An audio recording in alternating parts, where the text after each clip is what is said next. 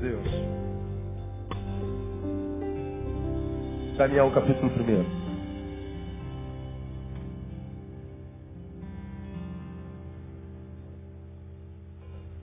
Irmãos, não era essa a palavra que eu pregaria hoje, mas senti forte no meu coração, como sinto frequentemente, de que eu precisaria ministrar essa palavra.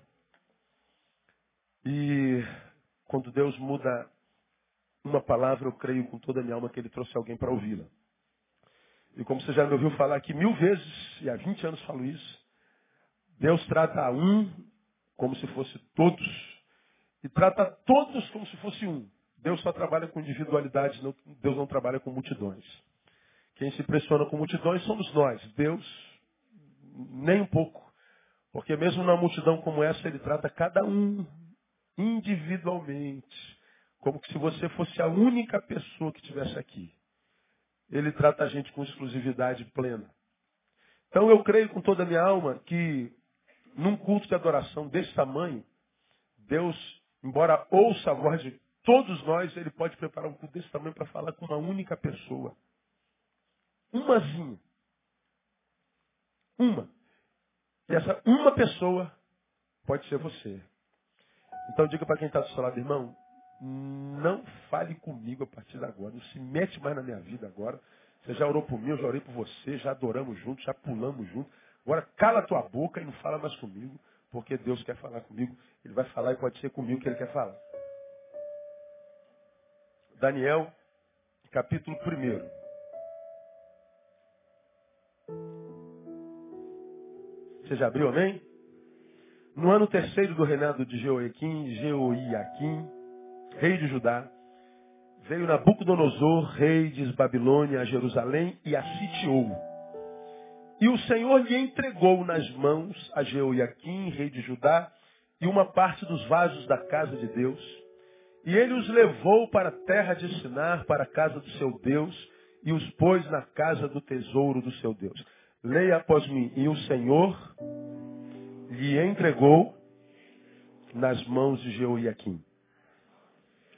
Continuando. Então disse o rei Aspenais, chefe de seus eunucos, que trouxesse alguns dos filhos de Israel, dentre a linhagem real e dos nobres, jovens em quem não houvesse defeito algum, de bela aparência, dotados de sabedoria, inteligência, instrução, que tivessem capacidade para assistirem no palácio do rei, e que lhes ensinasse as letras e a língua dos caldeus. E o rei lhes determinou a porção diária das iguarias do rei e do vinho que ele bebia, e que assim fossem alimentados por três anos, para que no fim desses pudessem estar diante do rei. Ora, entre eles se achavam dos filhos de Judá, Daniel, Ananias, Misael e Azarias. Mas o chefe dos eunucos lhes pôs outros nomes, a saber, a Daniel, o de Bel de Sazar, a Ananias, o de Sadraque, a Misael, o de Mesaque e a Azarias, o de Abidnego. Daniel, porém, propôs no seu coração não se contaminar com a porção das iguarias do rei, nem com o vinho que ele bebia. Portanto, pediu ao chefe dos eunucos que lhe concedesse não se contaminar. Ora, Deus fez com que Daniel achasse graça e misericórdia diante do chefe dos eunucos. E disse o chefe dos eunucos a Daniel, tenho medo do meu senhor, o rei, que determinou a vossa comida e a vossa bebida, pois veria ele os vossos rostos mais abatidos do que os dos outros jovens da vossa cidade. Assim porias em perigo a minha cabeça para com o rei. Então disse Daniel ao dispenseiro, a quem o chefe dos eunucos havia posto sobre Daniel, Ananias, Misael e Azarias. Experimenta, peço-te, os teus servos dez dias, e que nos deem legumes a comer e água a beber. Então se examine na tua presença o nosso semblante e os dos jovens que comem das iguarias reais. E conforme vires, procederás para com os teus servos. Assim, ele lhes atendeu o pedido e os experimentou dez dias. Ao fim dos dez dias, apareceram os seus semblantes melhores e eles estavam mais gordos do que todos os jovens que comiam das iguarias reais. Pelo que o dispenseiro lhes tirou as iguarias e o vinho que deviam beber e lhes dava legumes. Ora, quanto a estes quatro jovens, Deus lhes deu conhecimento e a inteligência em todas as letras e em toda a sabedoria. E Daniel era entendido em todas as visões, em todos os sonhos. Amém, amados?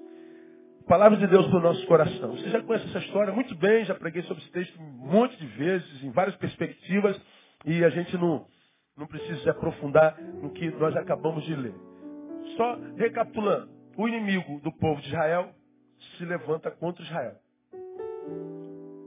E aí Deus se manifesta, e a gente imagina, Deus vai se manifestar a favor do seu povo contra o seu inimigo. Mas não, Deus que não tem nada de lógico em si, é o Deus mais ilógico do mundo, se levanta vendo o inimigo né, é, vindo contra Judá, Nabucodonosor vindo contra Judá. Deus se levanta, mas o que Deus faz? Deus pega o seu povo e entrega na mão do inimigo.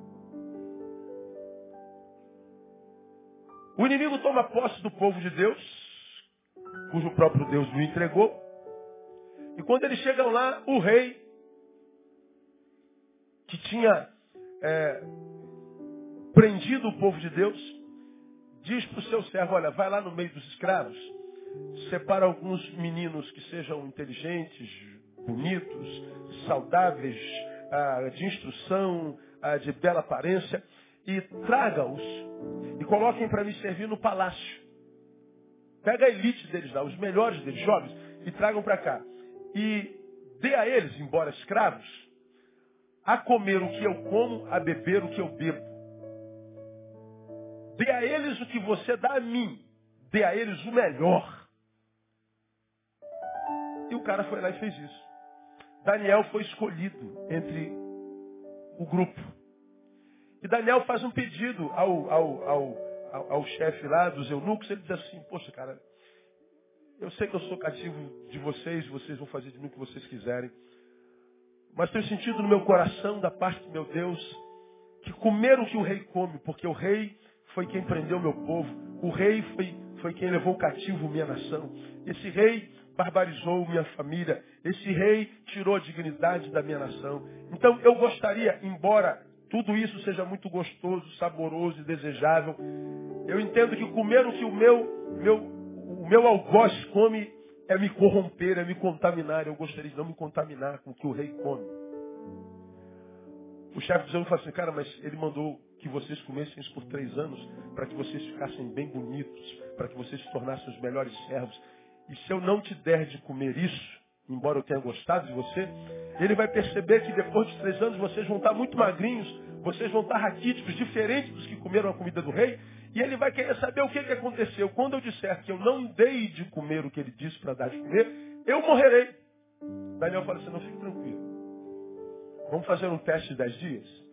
Você dá de comer o que o rei disse para esses meninos todos, mas para nós, nós só precisamos de água e legume. Vamos fazer um teste de dez dias. Então tá legal. Dez dias, água e legume. Água e legume.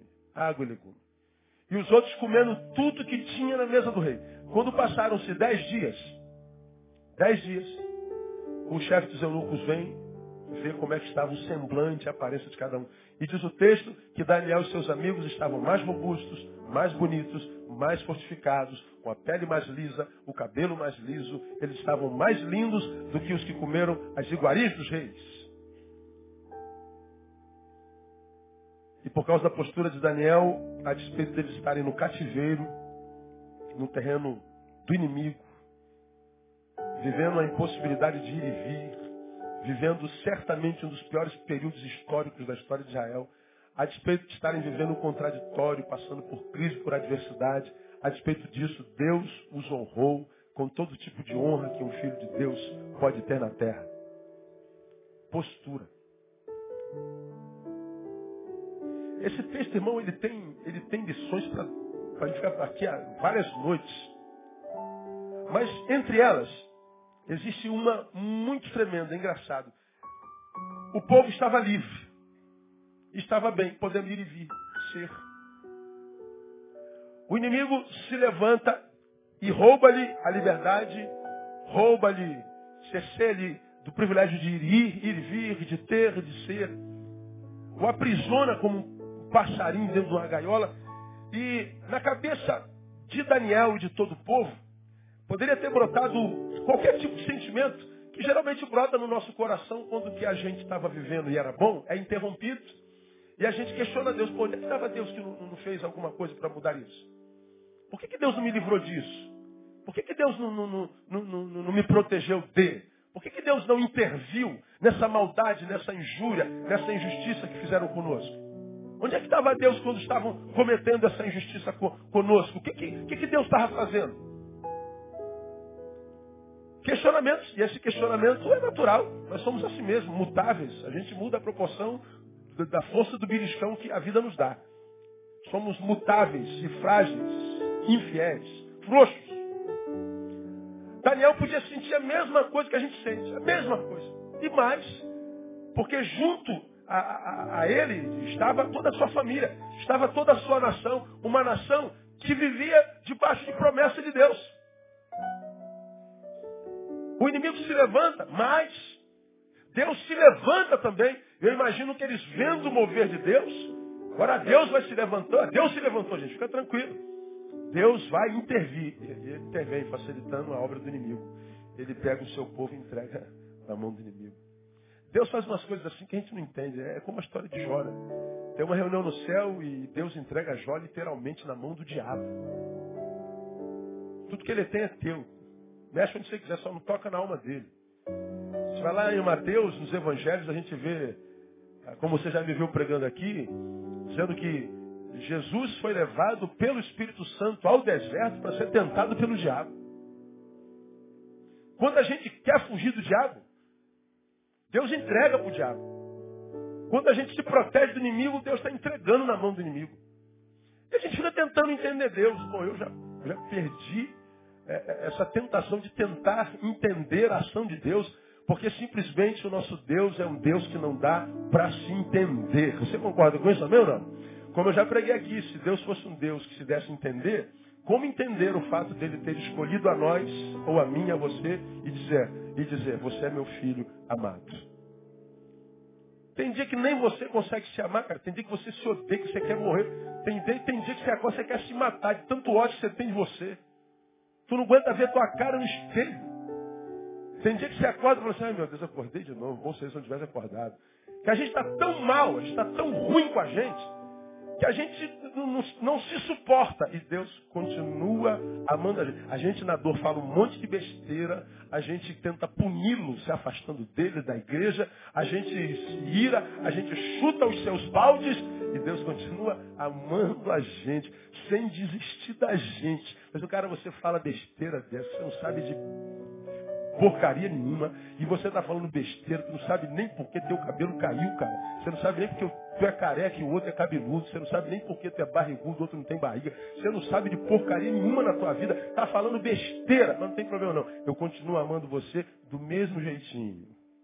Vem para quem está. Deus é apaixonado por você, não tem jeito. E quando a gente é apaixonado, a gente não vê nada, né, cara? A gente.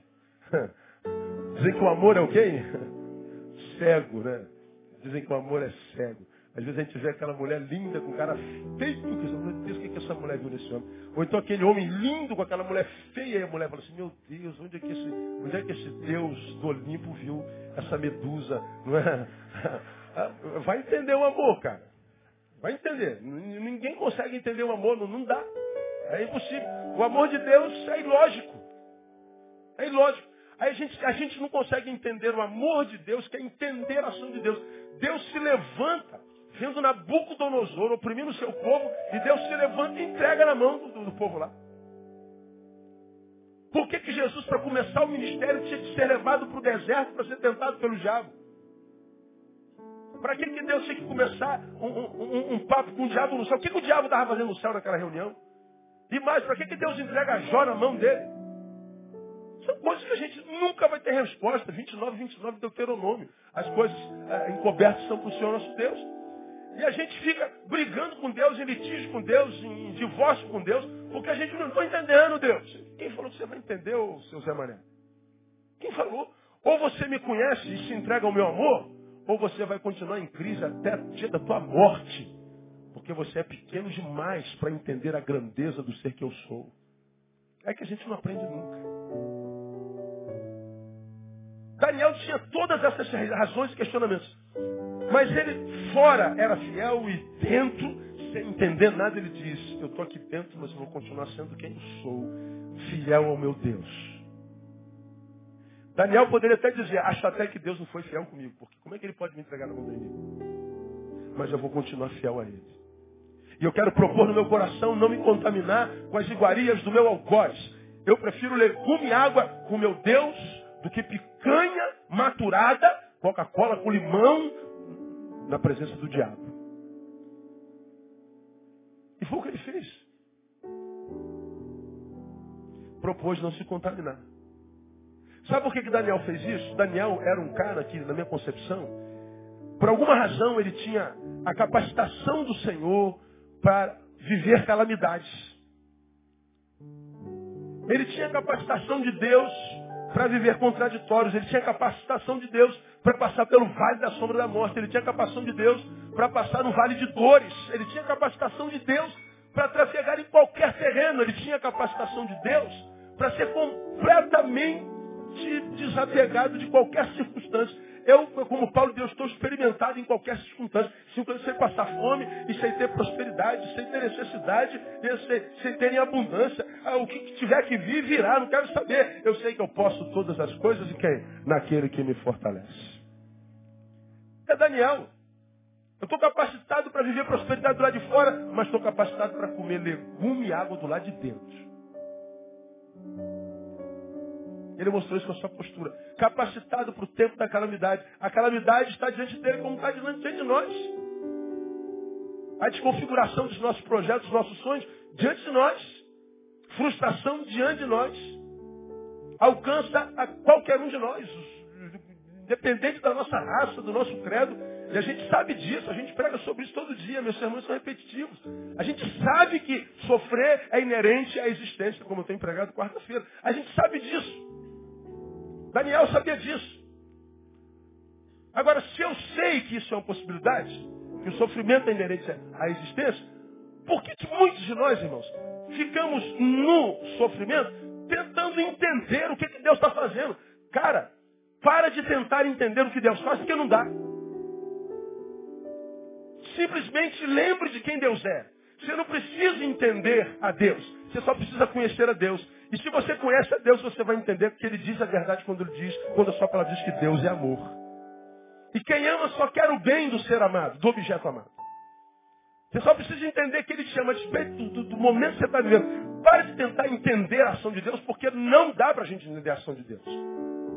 A gente não entende nem o amor dele por nós, quanto mais essas ações de entregas na mão do inimigo. Nós precisamos pedir a Deus o seguinte, Deus, como eu não tenho como te entender, eu tenho que aprender a me render ao teu amor e à tua bondade. Então, ó Deus, eu faço isso muito facilmente quando tu sorri para mim. E aí quando tu estás sorrindo para mim, então adorar é fácil. Agora, Deus, quando tu olha para mim com repreensão e me castiga para te adorar, é difícil demais. Nós seres humanos não sabemos lidar com dores, Deus. Então nos capacite para a dor. Uma vez que a dor é inevitável, me capacita para vivê-la. Uma vez que, que, que, que, o mal é inevitável, me capacite para suportá-lo. Uma vez que o mal é uma realidade, me ajude a viver essa realidade, porque não dá para viver virtualidade. Aí ele vai e mostra para gente que ele é um cara completamente capacitado para a diversidade. Aí nessa palavra ministrei, ministro aos irmãos dessa noite. Quais são as marcas, irmãos, de um homem, de uma mulher que Deus capacita para viver a diversidade? Acabei o culto dessa manhã. Quem esteve aqui no culto da manhã? Deixa eu ver aqui. Metade da igreja. A igreja é muito mais lotada do que estava aqui hoje de manhã. Um culto abençoadíssimo. Eu acabei o culto e fiquei atendendo as pessoas aqui. Uma mulher aqui, ela me abraçou e falou no meu ouvido, pastor, quero entregar uma coisa para o senhor. Eu falei, pode me entregar. Eu falei, não, mas aqui não posso. Queria ir no seu gabinete. Vou no meu gabinete, ela entra, bota uma arma em cima da minha mesa. Com uma única bala.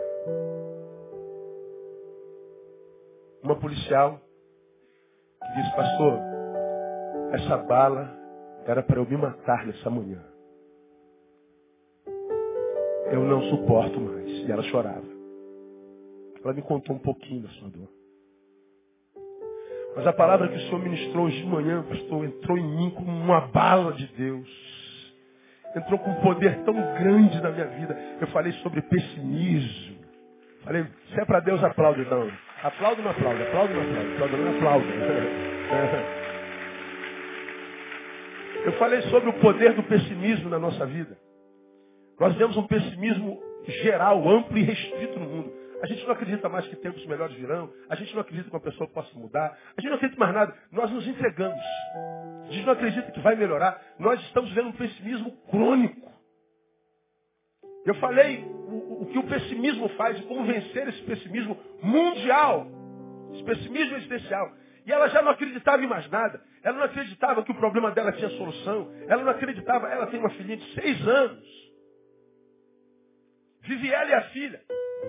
Mas ela acreditou que dando cabo da sua própria vida, alguém ia cuidar da sua filha melhor do que ela. Ela botou a arma e falou, pastor, eu não quero mais essa arma. Eu falei, muito menos eu, minha filha. Tá doido. Eu ando com uma meia-meia, mas essa é 9 milímetros. A meia-meia é essa aqui, ó. 66 livros. Poderosa para demolir fortalezas. Aí eu tirei a bala. Falei assim, ó, eu não vou nem ficar com essa bala, eu vou dar a você. Guarda essa bala. Porque a partir de hoje eu profetizo, ela vai ser o arquétipo da tua vitória. Essa bala era para te matar. Ela vai ser o símbolo do dia em que Deus transforma a tua história e hoje começa a melhor fase da tua vida no nome de Jesus.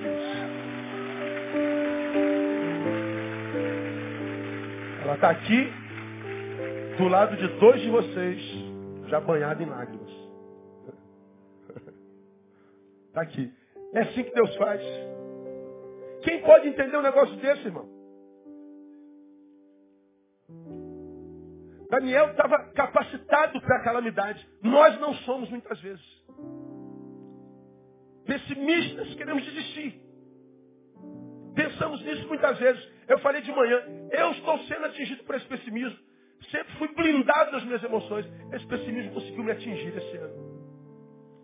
Falei de manhã, todavia, não me entrego a ele, porque pessimismo, enquanto definição, diz, é uma disposição de espírito. Disposição de espírito que faz com que nós enxerguemos tudo pelo lado negativo. É uma disposição de espírito que mexe com a nossa visão sobre tudo e sobre todos. Quando nós somos pessimistas, há um espírito que entre nós que mexe com a nossa visão a respeito da coisa, e toda vez que a gente olha para uma coisa, a gente olha para o lado negativo. Não tem jeito, acabou, é assim mesmo, assim como está, será para sempre. Nós somos tomados por um espírito negativo de, de, de, de coisas péssimas. Quando eu percebi que eu estava vendo a vida assim, algumas pessoas assim, eu falei, meu Deus, eu não sou assim. Não tem a ver comigo essa visão de mundo. Não tem a ver comigo essa visão de reino. Não tem a ver comigo essa visão humana. Me recuso a permitir que um espírito desse domine a minha vida. A despeito de não entender algumas coisas, não aceitar algumas coisas da vida. O Espírito Santo ministra no meu coração na mesma hora. Pois bem, Neil, que bom que você entendeu que é a disposição de um espírito que está dentro de você. Todavia, não se esqueça que eu te dei também um espírito e o espírito que eu te dei não é de covardia, mas é de poder, de amor e de moderação. Pega esse espírito que eu te dei de poder e faça com que ele combata essa disposição de espírito, de pessimismo, que você vai ver que a vitória será tua pelo poder do meu nome. Daniel parece que tinha esse espírito. Daniel não se entregou à adversidade, Daniel não se entregou a, a, ao cativeiro, ele não se entregou ao inimigo, ele tinha algumas forças em si tremendas. Quais são essas marcas do homem? Ao qual Deus capacita para viver esse tempo calamitoso, contraditório, que a gente não entende, porque não entender, às vezes, é mais doloroso do que a dor que o algoz imprime na gente.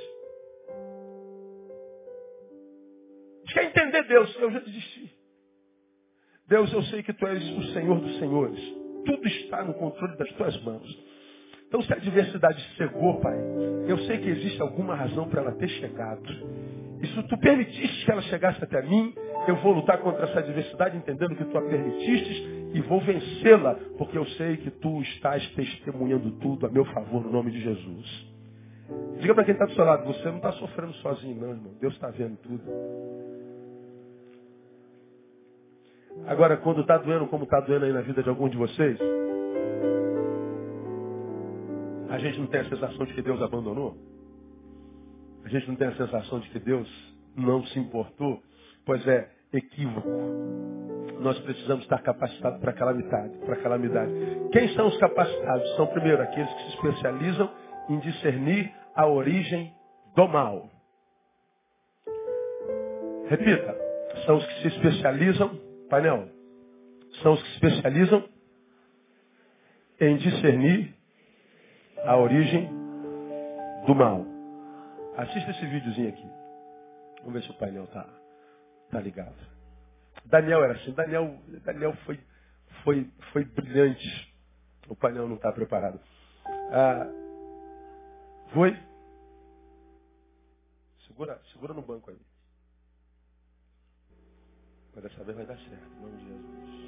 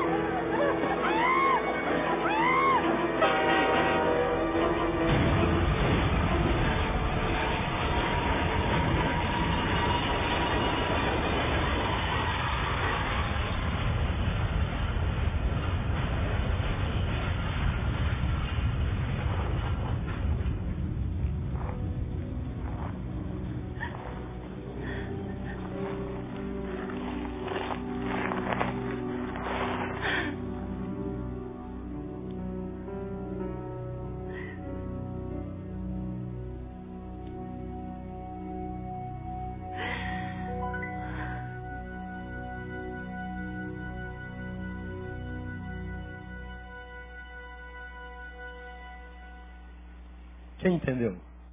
Aplauda aí bem forte.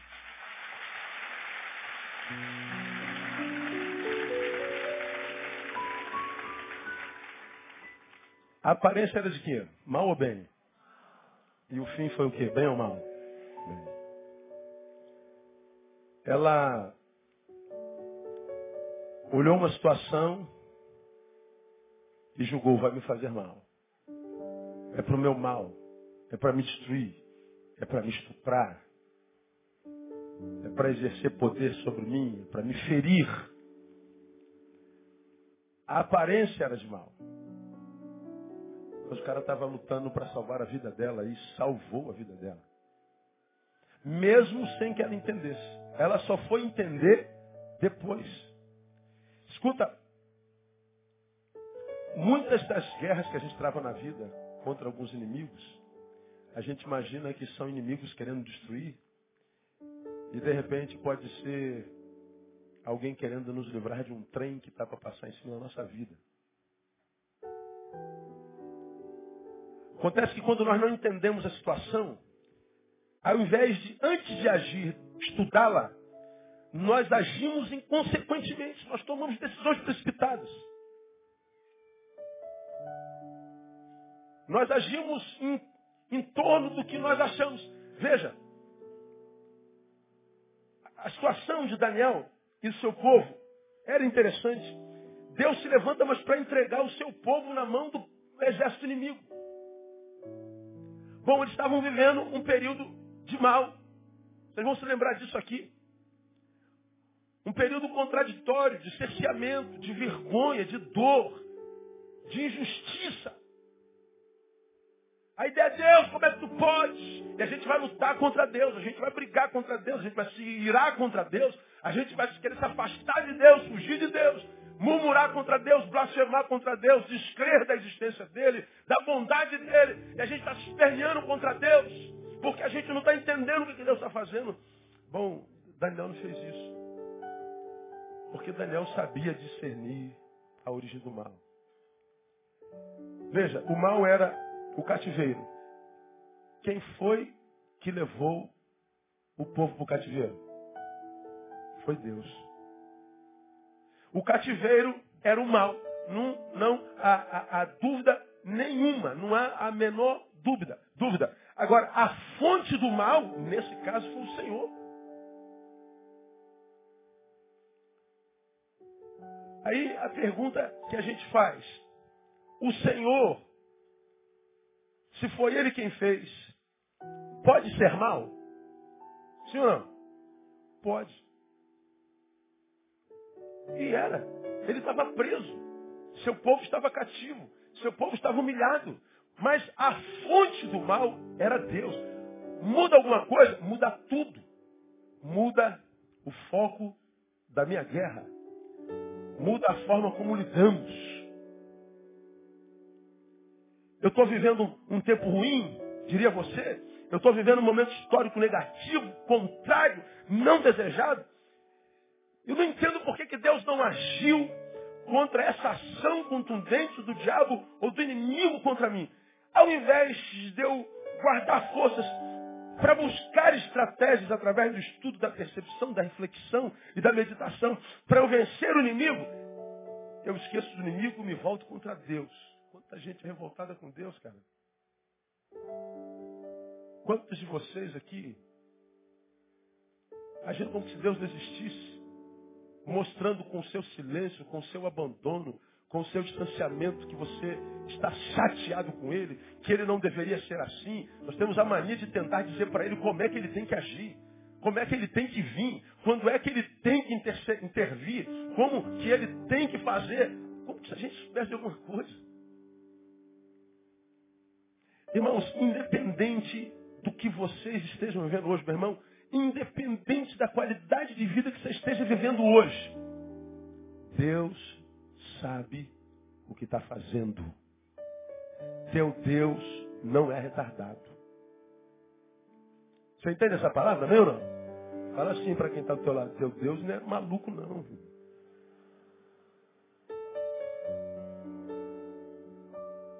Ele sabia discernir a fonte do mal. A luta não é mais contra o inimigo, a luta é contra um amigo. Aqui eu disse, é quando a maldição é uma bênção, é a maldição bendita. Para que, que Jesus teve que ir para o deserto? Para ser tentado pelo diabo? Maldição bendita. Porque a Bíblia diz que melhor é o fim das coisas. A gente olha Jesus indo para o deserto. Como é que acabou o deserto? O diabo se retirando, os anjos vindo servindo e Jesus sendo glorificado.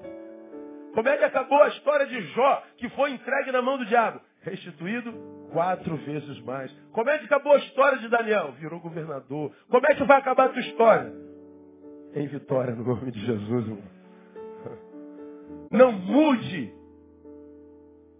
por causa da dor desse meio que Deus está usando para te levar a um fim.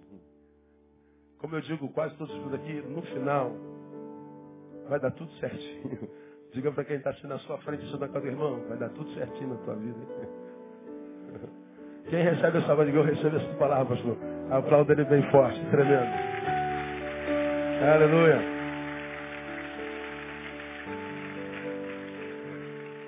Quem são os capacitados que se especializam em discernir a origem do mal? Segundo, são os que se especializam em discernir a origem do bem.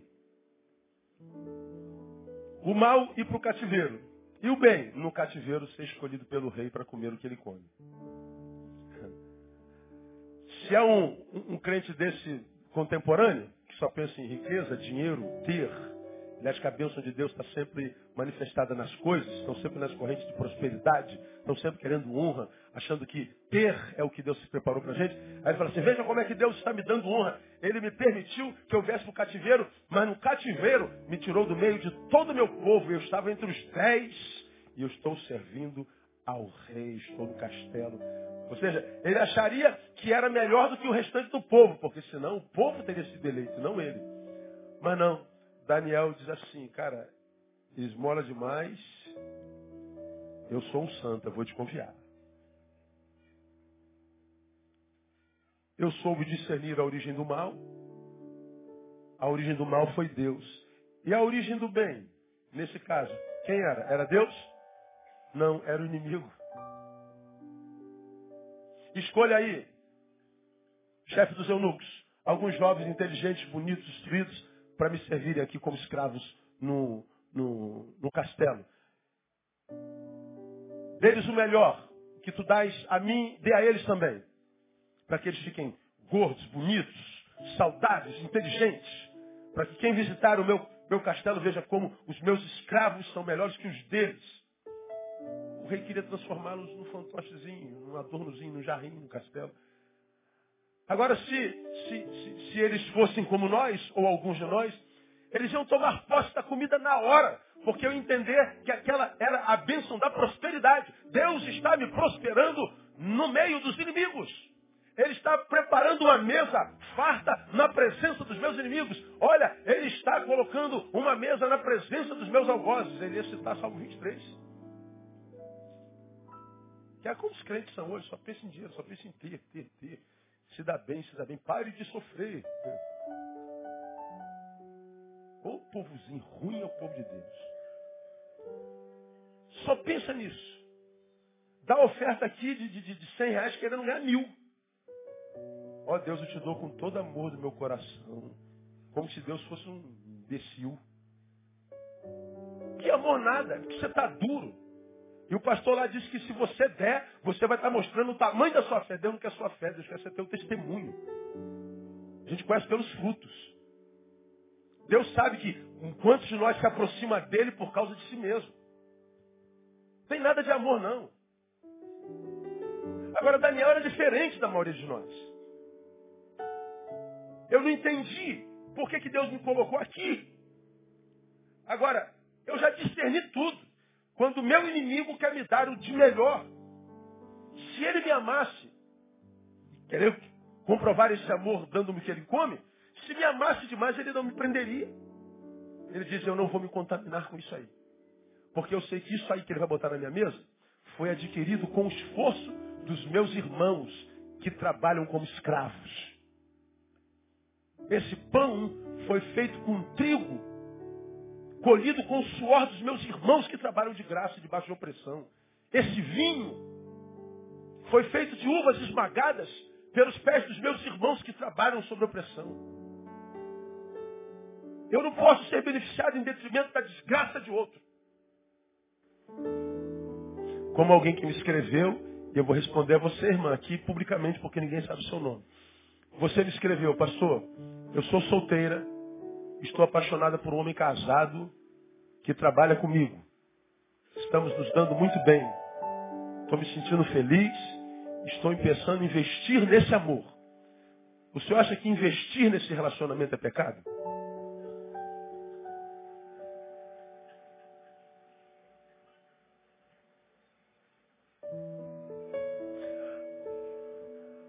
Mas o sentimento é muito bom.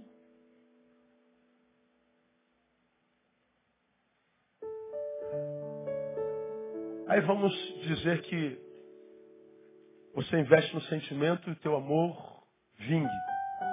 Vingará sobre a desgraça de outro. Você construirá um grande e lindo castelo sobre um alicerce maldito. E o que é mais importante na construção? O que aparece ou o que não aparece? O alicerce não aparece. Está dada a resposta, meu irmão. Ele olha o bem e não vê só o bem, ele se preocupa com a origem. Lá atrás, ele vê o mal, não se preocupa só com o mal. Ele se preocupa na origem. Ele descobre que a fonte do mal é Deus. Se é Deus, então não é obra do inimigo. Eu me rendo. Aqui o bem é lindo, mas a fonte é do inimigo. E contra você eu luto. Não quero nada que venha de você. Não há nada em mim, em você, e não há nada de você em mim. Foi o que Jesus disse para Satanás. Eu prefiro legume e água. E eu sei que o meu Deus vai me honrar. No primeiro tópico, maldição que vem de Deus, maldição bendita. No segundo tópico, bênção que vem do inimigo, bênção maldita. Bênção no início e no final, maldição. Na ação de Deus, maldição no início e no final, bênção. Melhor é o fim das coisas. Daniel sabia discernir as origens do mal. Ele sabe discernir a origem do bem. Ele sabe o que estava falando. Ele fala de uma, de, uma, de uma bênção maldita que enriquece o corpo, mas empobrece, encarcera a alma. Que mexe com a minha imagem e gera admiradores, mas que coloca uma coleira na alma e amarra no pé da mesa do diabo. Sou infeliz, mas bonito. Admirado pelos homens. E alguns é tudo que terão na vida. Aplauso dos homens. Nada mais. E aplauso dos homens é bobagem, porque o, o que os homens aplaudem não é o que a gente é. Aplaudem o que a gente parece ser. Pega aí o craque do seu time. Oh, ele está fazendo gol? Ele é Deus. Perde o gol, despenca do Olimpo ao inferno vira diabo. Ah, a torcida me ama. Não, a torcida ama o que você dá a ela. A torcida ama o que você faz por ela.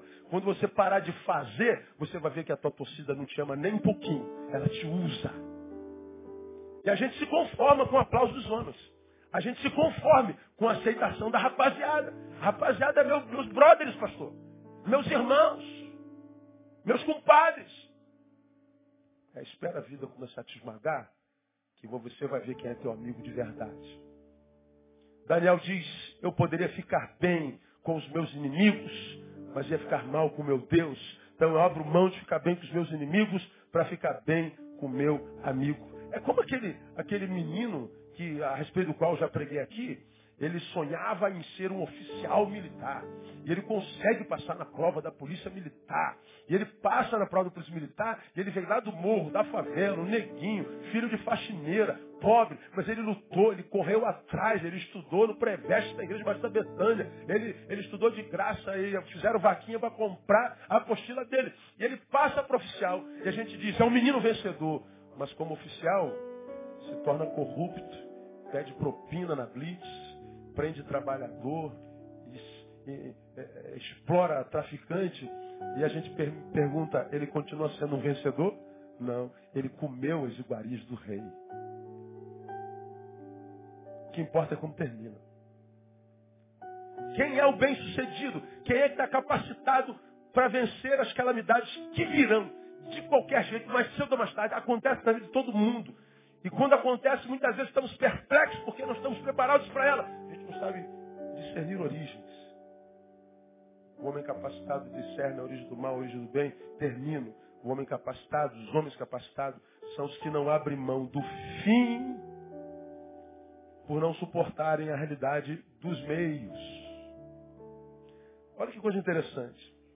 No versículo 15, está dito assim: Ao fim dos dez dias, apareceram seus semblantes melhores e eles estavam mais gordos do que todos os jovens que comiam das iguarias do rei. Quem comia melhor eram eles. Quem comia pior eram os meninos de Deus. Mas no final, quem foi que se deu bem? Os que foram fiéis a Deus. Agora, durante os dez dias, imagina os seus amiguinhos comendo rabada, picanha, mocotó, caldo verde, e bebendo de tudo, e tomando todas, todo mundo celebrando, e os, os Zé Ruela comendo uma, é, legume com água. É otário, careta, mané, aí, Estamos aqui. Vem pra festa, mané. O bagulho tá pegando aqui, o bagulho tá doido, mané. Pô, a vida é curta, vamos celebrar a vida, rapaz. E eles estão comendo legume e água. Melhor é o fim das coisas. Melhor é o fim das coisas. Quem ri por último, ri melhor. Eles estão dizendo, eu não vou desistir do fim por não suportar os meios. É o que eles estão dizendo. A proposta era qualificação da vida dos jovens escolhidos. Deu o melhor a eles, o que o rei come. Engorda os meninos, dê instrução da melhor. Qualifica os meninos. Essa era a proposta do inimigo.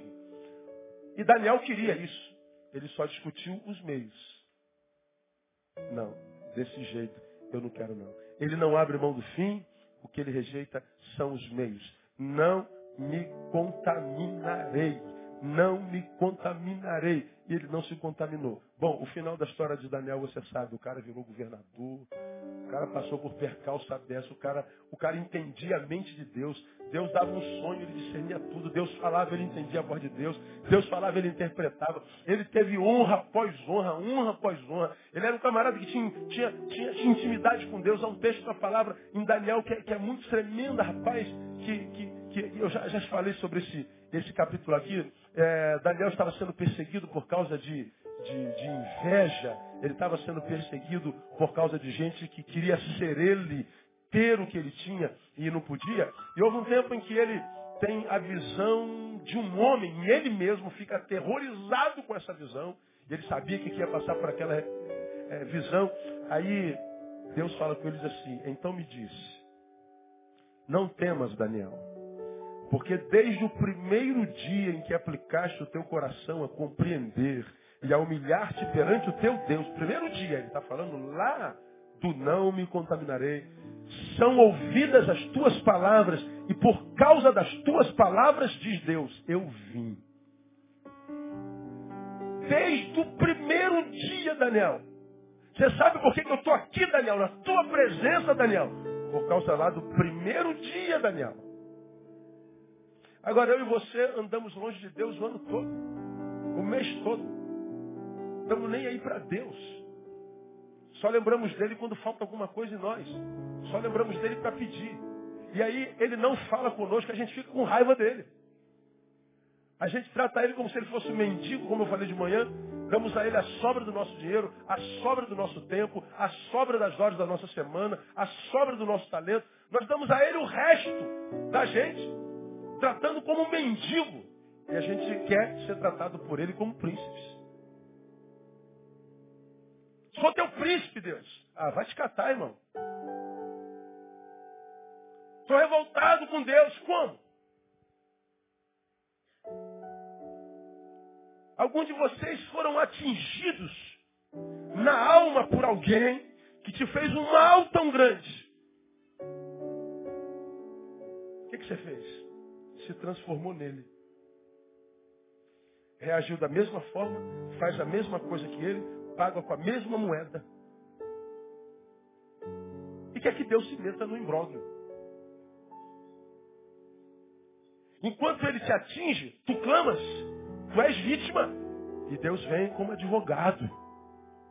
Agora, quando você reage e trata com a mesma moeda, você está dizendo, ele conseguiu atingir a tua alma. Portanto, quando você clama, Deus não te conhece. Ele conhece aquele que foi atingido. Agora, esse que reage, Deus não conhece mais. Depende da gente. A nossa relação com Deus não depende mais de Deus. O que Deus tinha que fazer, Ele já fez. Ele já revelou. A sua palavra, a sua vontade está escrita, está na nossa mão. Já sabemos quem Ele é. Deus é amor. A gente já conhece os sonhos dele. Eis que os sonhos que eu tenho para vós são de paz para lhes dar futuro, esperança. Nós sabemos quem Ele é. E Ele não muda. Ele é o mesmo ontem, hoje, será eternamente. Quem muda somos nós. Agora, quando a gente muda, nós temos a sensação de que quem mudou foi Ele, não foi, irmão. Da mesma forma como Deus te amava no início da tua carreira cristã, Deus chama hoje, a despeito do lugar onde você está, perto dele ou longe dele. Ele te ama da mesma forma, no nome de Jesus. Posso ouvir um glória a Deus aí? Do mesmo jeito. Para a gente terminar, como eu já preguei aqui alguns dois domingos atrás, alguns frustrados porque a promessa não se cumpre. Por uma simples razão, e eu repito para você. Você está aqui, ó. Vem do passado para o futuro. Você está no instante da tua vida aqui. Aqui, dia 14 de outubro de 2012. Longe de Deus, decepcionado com ele, frustrado, deformado. A vida te deformou, teu algoz te deformou, as adversidades, a calamidade, o cativeiro te deformou, Nabucodonosor te esmagou. E você está aqui, e é Deus? Quando é que tu vai, cumprir a tua promessa? Aí Deus está lá de cima, só que tu não ouve mais, dizendo, qual promessa? Aquela que tu me fizeste lá, senhor lembra? Em 1998, Tu me disseste que eu iria ser usado pelo Senhor no ministério, na palavra, na oração, na solidariedade. Tu me disseste que me usaria com poder. É, é eu disse. Mas eu não disse para esse ser que você é aqui. Eu disse para ser que você era lá. Esse ser que está aí eu não conheço. Esse ser aceitou as iguarias do rei. Esse ser aqui está inchado. Não está robustecido nem gordo com os legumes e água que eu dei para você comer no deserto. Você se rendeu aos manjares do rei. Você se contaminou. Personalidades dominaram o teu ser, alguns eus malditos dominaram o teu ser. Entidades dominaram. Isso aí é esse que você está aqui agora cobrando a mim. Eu não fiz promessa nenhuma para esse cara no qual você se tornou, para essa mulher na qual você... Eu fiz promessa para aquele ser que você era aqui.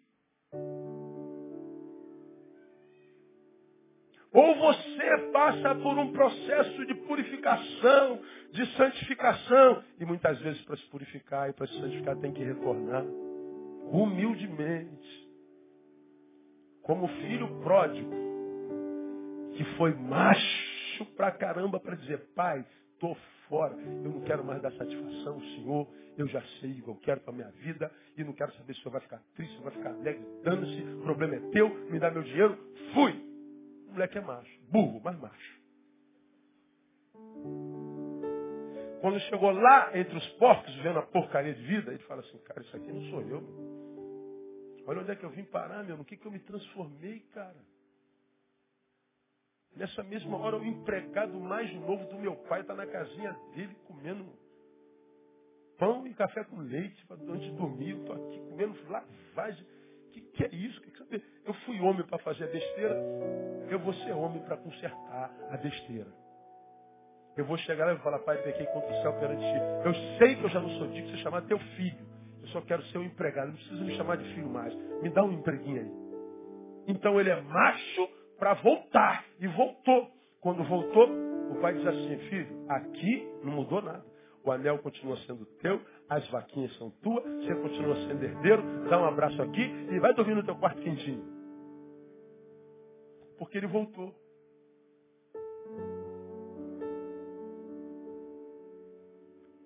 Acabou a calamidade. Ou as sequelas dela. Calamidade não vão vir até o fim da vida.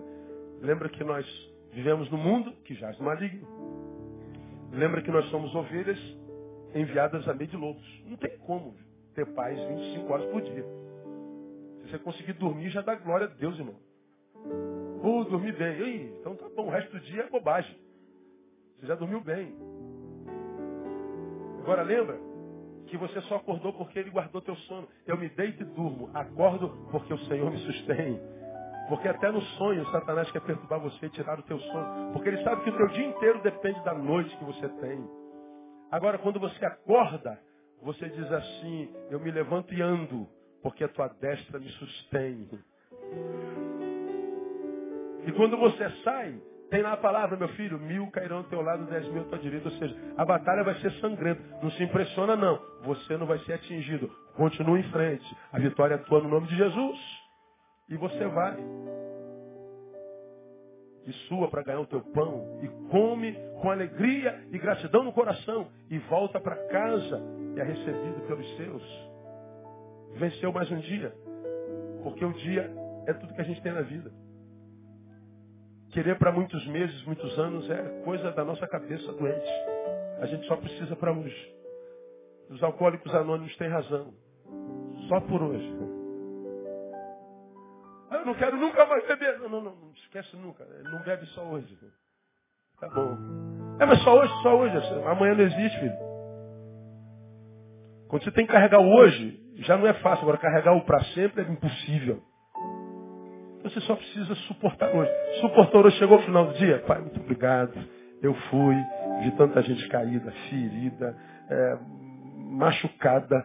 Eu fui, voltei. O Senhor fez isso, louvado seja o teu nome. Meu filhinho foi para a escola e chegou em casa, louvado seja o teu nome. Ih, caramba. É assim que a vida vai. Eu estava em Campo Grande na quarta-feira passada. Fui fazer o casamento do, do prefeito da cidade. O casamento começou 10 horas da noite, terminou por volta de. A cerimônia por volta de, de 11 e meia. Eu não tinha como ir embora, eu era convidado de honra. Fiquei até 3 horas. Fui direto para o aeroporto pegar o voo das 4. O voo atrasou, cheguei no Rio 4 horas da tarde. Quinta-feira, jantei com a, com a família. Sexta-feira, às 8, portanto, às 7 estava no aeroporto pegando voo para São Luís do Maranhão. Então, na sexta-feira, estava em São Luís do Maranhão. Quando eu voltava de Campo Grande, meu telefone toca. Pastor, aconteceu um acidente com um membro da sua igreja. E ele faleceu. Vamos ver se você se lembra. No último batismo, nós batizamos um médico, o Dr. Marlos, que veio lá de Itaperuna. Ele se converteu ouvindo minha palavra lá em Itaperuna. E ele, mas ele foi tão impactado por Jesus que ele falou, pastor, eu quero batizar. Eu batizei ele. Você se lembra do Dr. Marlos? O Dr. Marlos é dono de uma clínica em Itaperuna e tinha uma clínica em Campos do Goitacazes, então ele via de Itaperuna para Campos. Ele foi para Campos, na volta bateu de frente com um carro forte e faleceu. Quinta-feira. Abalou a gente demais. Oremos pela esposa dele, Dona Márcia, doutora Márcia. Falei, Deus, o que é a nossa vida? O que é a nossa vida? Aí ontem minha filha, junto com o pessoal do Pingo d'Água, foi para São Tomé das Letras, numa van. E minha filha foi com o grupo e na minha cabeça a imagem da batida do Dr. Marlos. Claro que eu não falo nada com a Andréia. Para a Andréia eu nunca estou preocupado com nada. Ela já tem a preocupação dela. E a Thaís foi, eu falei, Deus, tu sabes que eu estou com medo. Por causa da imagem, da experiência do doutor. Guarda minha filha. Guarda as amigas dela. Foram ontem e agora tarde, chegando da igreja em casa, ela liga, pai, já estou em Campo Grande. Oh, Jesus, obrigado. Me alegro pela minha filha e choro pelo doutor Marlos. Na quinta-feira chorei muito, não pude estar lá, estava longe. E hoje eu agradeci muito. Como quem entendeu que é tempo de chorar e é tempo de? Alguns, porque choraram ontem, não sorriem hoje. Pô, você não sabia o que aconteceu ontem, pastor? Você morreu falando de tal. É. Eu vou cancelar o que tem hoje. Ah, é? É em memória da dor que eu senti ontem. E se o que morreu ontem estivesse vivo e pudesse escolher, faça ou não faça, o que você acha que ele escolheria? Ah, ele escolheria que você fizesse. Então faça pela memória do vivo e não do morto. Porque o morto não tem sentimento. A gente abre mão das alegrias dos hoje e dos amanhãs por causa das dores de ontem. E a gente chama isso de trauma. Compensação, nós nos recusamos admitir a necessidade do choro hoje. Porque incutiram na cabeça de vocês, que crente não chora, a vitória é nossa, a vitória eh, chora da mesma forma. Ontem teve o UFC 153. Então tu pega lá a luta do, do, do, do Glover com o. Como é o nome do outro? Do Maldonado. E o Maldonado está com o olho desse tamanho. E o Glover, depois que venceu, estava dando a entrevista, ele falou, rapaz, meu irmão está todo inchado. Meu joelho está inchado, meu, meu joelho, Meu cotovelo está inchado, eu não estou conseguindo mexer minha mão. Ele venceu, mas está com o cotovelo inchado, com a mão inchada, e vai ficar uma semana assim. Quem falou que a vitória não produz dor? Quem falou que a vitória não produz choro? Então nós temos que aprender a viver circunstâncias, discernindo as fontes, sabedoria de Deus. Senão, cara, a gente vai ser esmagado por Nabucodonosor.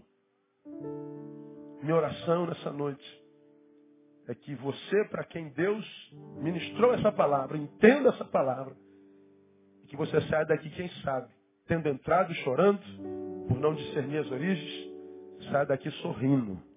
Porque o Deus, para quem tu entregou a tua vida, tu entregaste a tua vida, é um Deus que te ama, a despeito do que esteja acontecendo com você. E que Ele te capacite, ensinando a discernir o bem, discernir o mal, e não abrindo mão do fim por causa dos meios.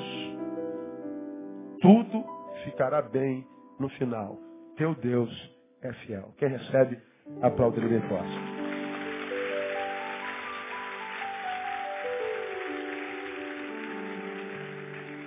Serás sempre Deus.